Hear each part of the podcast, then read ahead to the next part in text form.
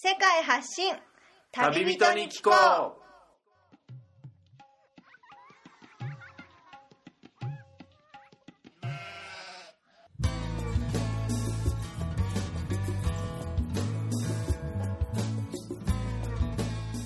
この番組は世界各地で出会った興味深い日本人の旅人にざっくばらんにいろいろなことをインタビューしていく番組です。現地での旅の話の本編と脱線話のアフタートークの2本立てでお送りします。さて今回の旅人からは世界のどんなぶっ飛び話が聞けるのでしょうか？皆さんこんにちは。現地から直送世界発信旅人に聞こう。お届けするのはみつるです。前回放送をお届けしたのが北アフリカのモロッコからお届けしましたが今はそのモロッコから北上してきましてヨーロッパのスペインに入ってきました。で今はスペインの、え東に位置するカタルーニャ地方のバルセロナまでやってきました。ここでお届けしたいゲストがいるんですが前々回の放送でお届けした現地に在住する日本人にインタビューするという話を覚えてるリスナーさんはいらっしゃるでしょうかえ今回はスペインに在住の日本人え現地在住日本人の第一弾としてえー和子さんというゲストの方に隣に来てもらってるので早速登場していただきたいと思います和子さんよろしくお願いしますよろしくお願いします。バルセロナははい。都会ですね、そうですね。はい、モロッコから来てるので、はい。多分それと比べてっていう感覚があるんですけどスペインの首都はバルセロナではなくてマドリードはい、そうです。マドリードは僕は行ったことないんですけど、はいえーバルセロナと比べると街の雰囲気はどう違うでしょうか？えっ、と、もうちょっとお高く泊まってる感じです、ね。あお高く？はい。いろんな面で いろんな面で。そうなんですね、はいこのバルセロナではなくこのカタルーニャ地方はい。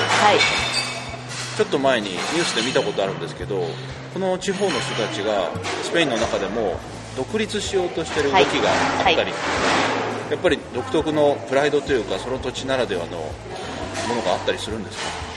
そうでしょうね。はい。あの、やっぱり、あの、マドリッドって、はい。あの、海がないじゃないですか。ああ確かに内陸に位置してますね。そうですよね。はい。本当に、あの、スペインのど真ん中にあるので、このカタルーニャ地方のバルセロナは海がすぐ近くはい。に地中海ですはいそうです。ああなるほど。じゃあ海産物だったりそうですね。シーフードがたくさんあって、はいやっぱりその東京をちょっと敵対視するじゃないですけど、はい。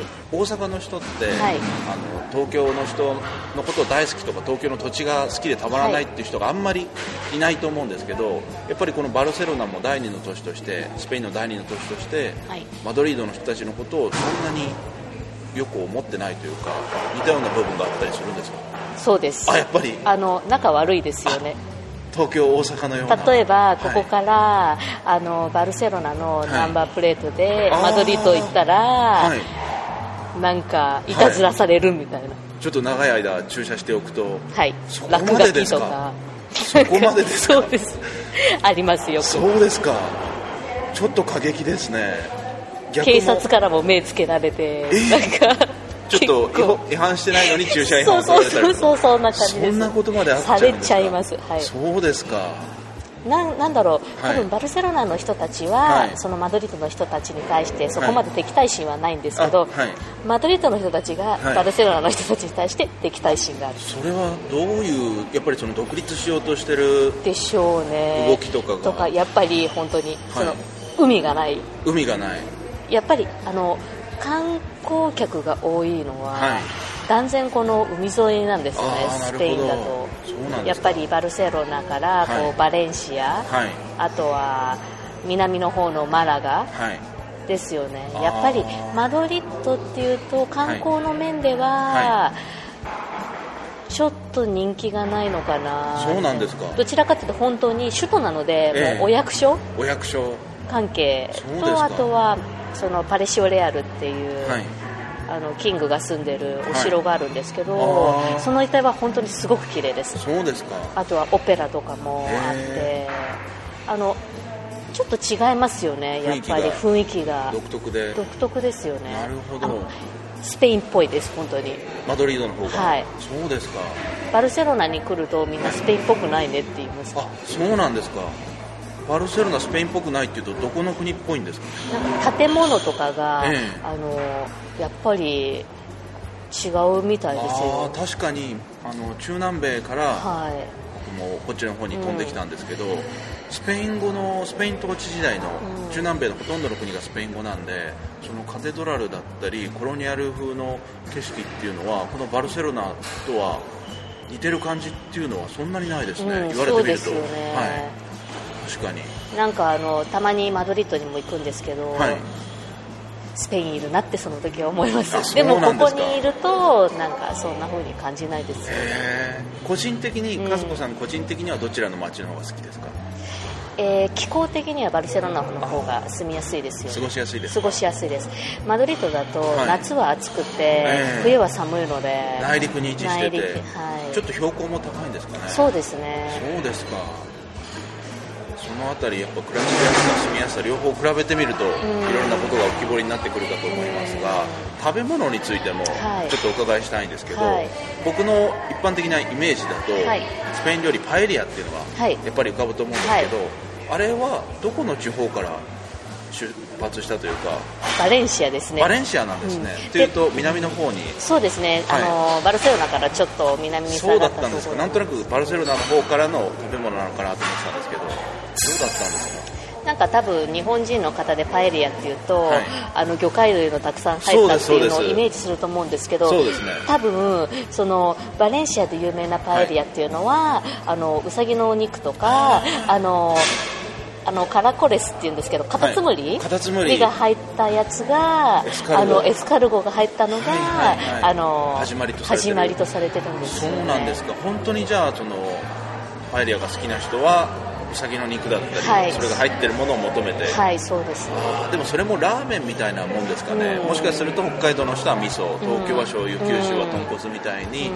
その味で慣れ親しんできてる人にはやっぱりパエリアはそのアンダルシアのこっちのそういうのが入ってなきゃダメだっていう人もいれば逆にそのシーフードが入ってないのはパエリアじゃないって感じと感じる人もいたり。そうですね。個人的には和子さん個人的にはどちらがおすすめ私はあのあの魚介の方が好きです。そうですね。やっぱり魚介のエキスとか、はい。その辺の味が染み込んで、はい。お肉のも美味しいんですけど、うーん。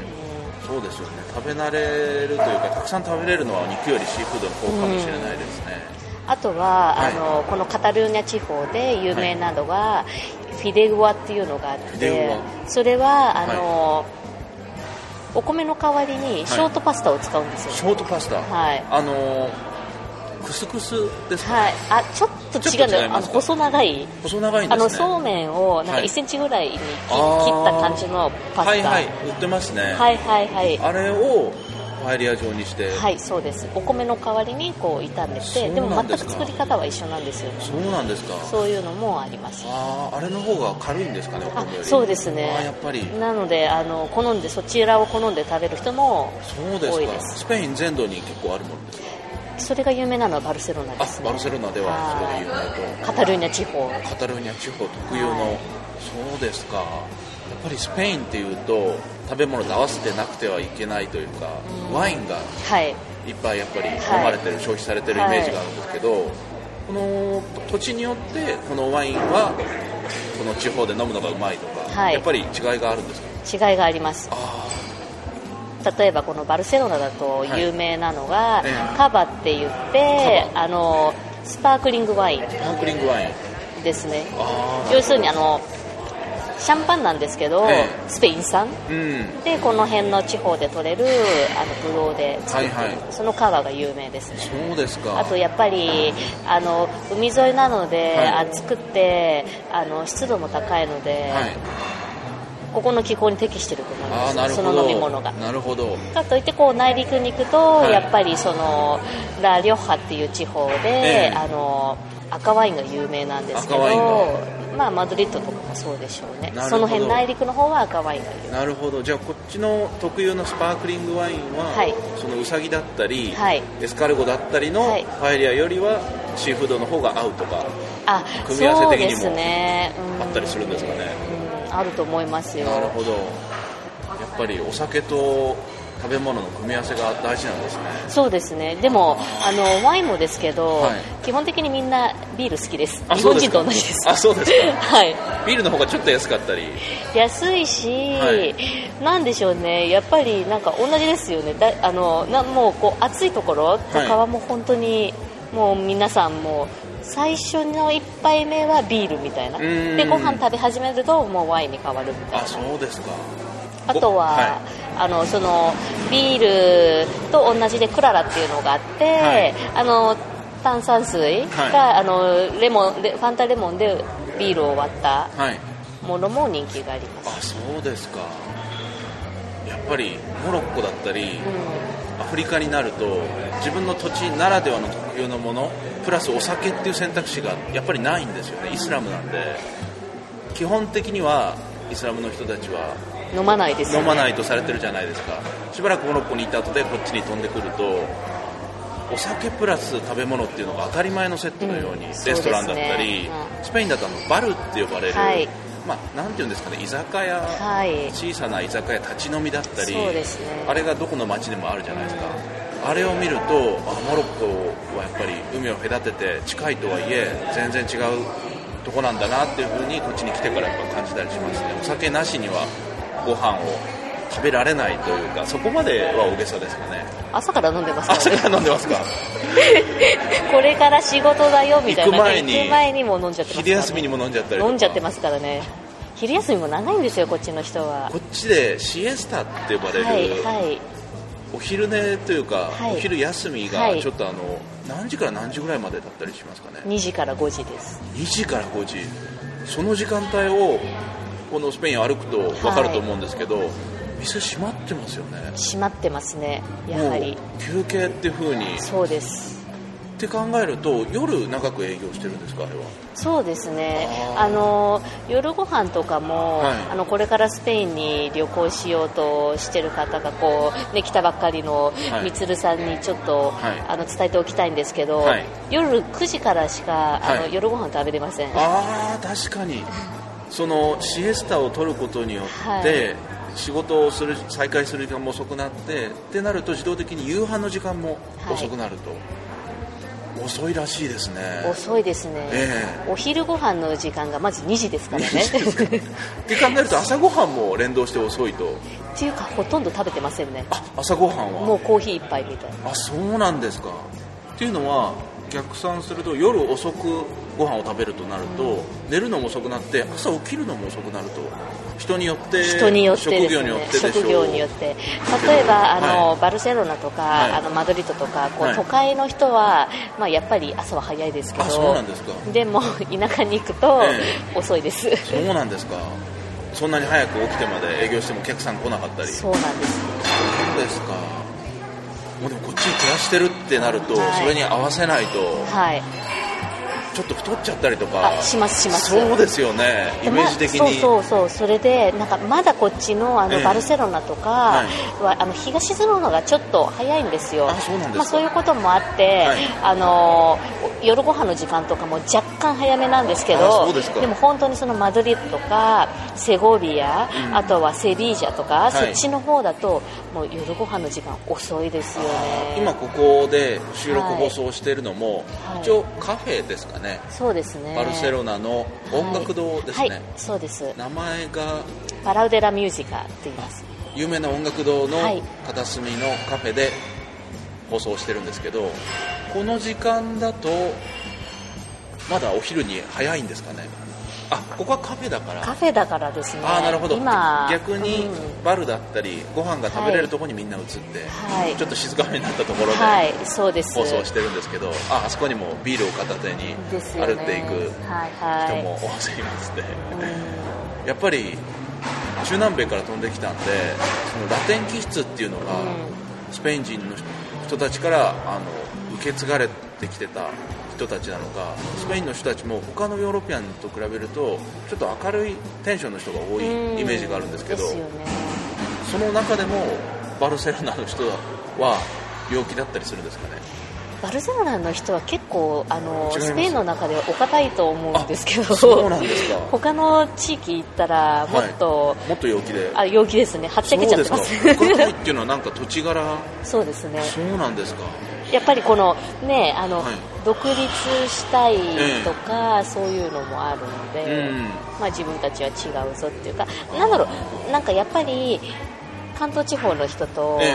あの関西の人と、はいはいはい。北東北地方の人とええ。ちょっと違うじゃないですか、ね。気質が、はい。それと似ていると思いますよね。そうですか。でも結構バルセロナの人たちは本当に勤勉。うん勤勉。そうですか、勤勉ですね。そうですか。あここであの、はい。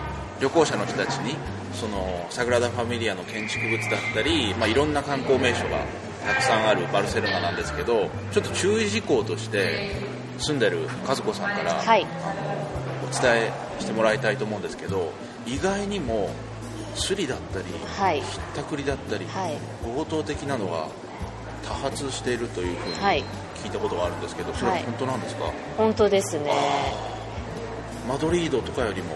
マドリッドも置き引きとか、ええ。たくさんあります、え。でも多分そういうことをやってるのは、はい。あの移民とかあのジプシー系の人たちがあそうなんですか。やっててあの、ええ。ルーマニアンジプシーはいはいはいとか、はあとはモロッコのえ人たち、要するにモロッコ渡ってそうです移民ですね。そういう人たちがこう悪さをして。いええ。スペイン人はそういうことしませんよね。あそうだったんですか。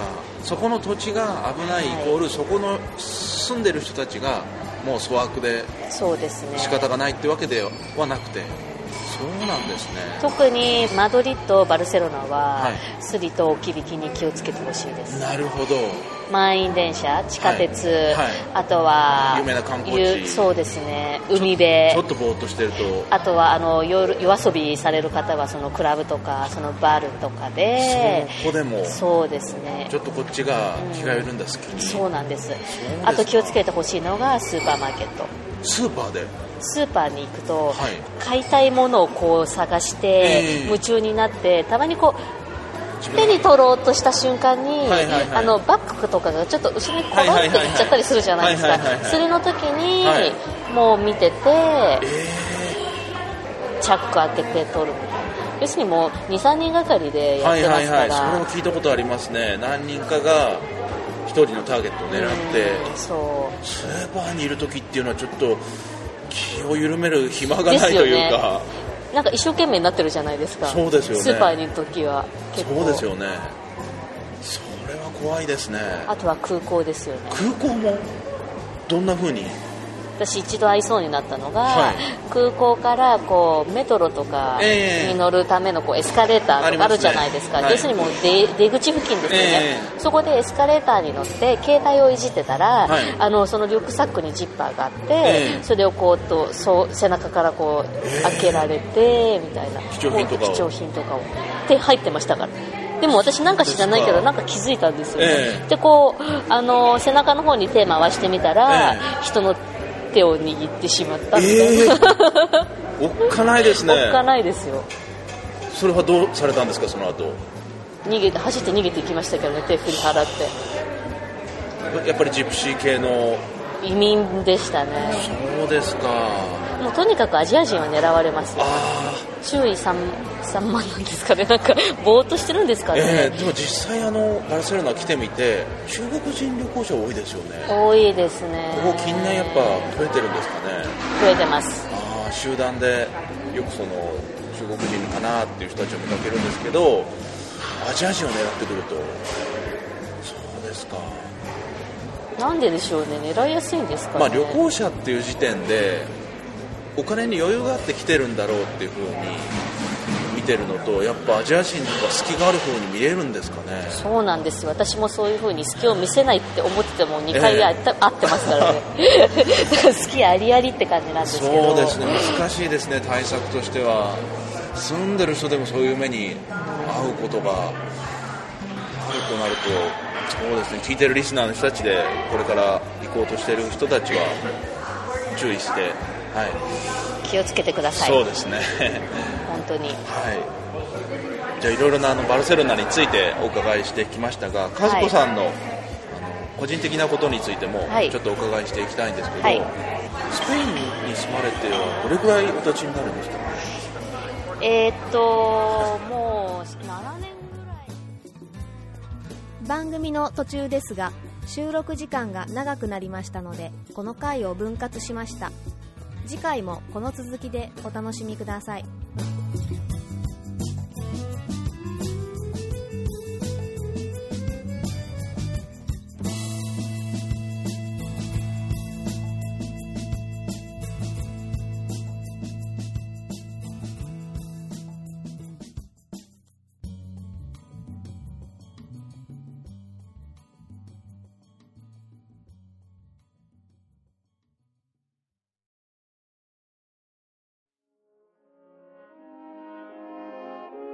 いつも番組をお聞きいただきありがとうございます。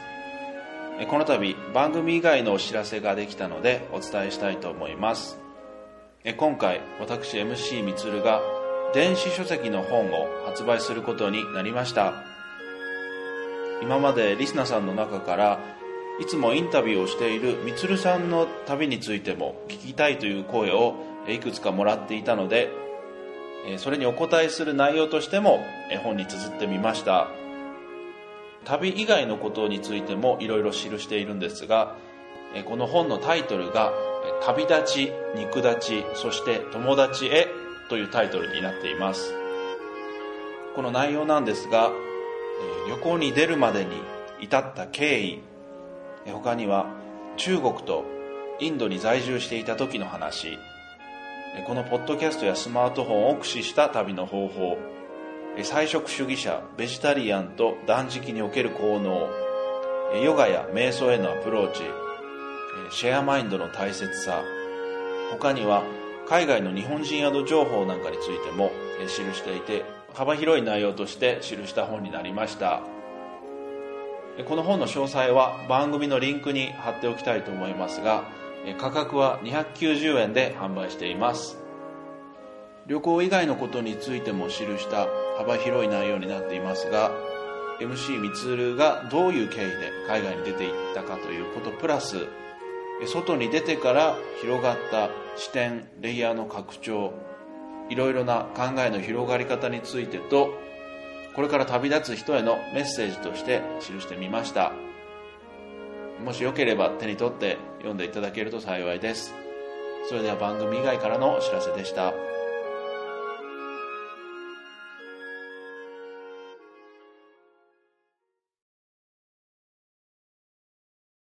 この番組はバックパッカーを応援するたびたびプロジェクトの提供でお送りしました。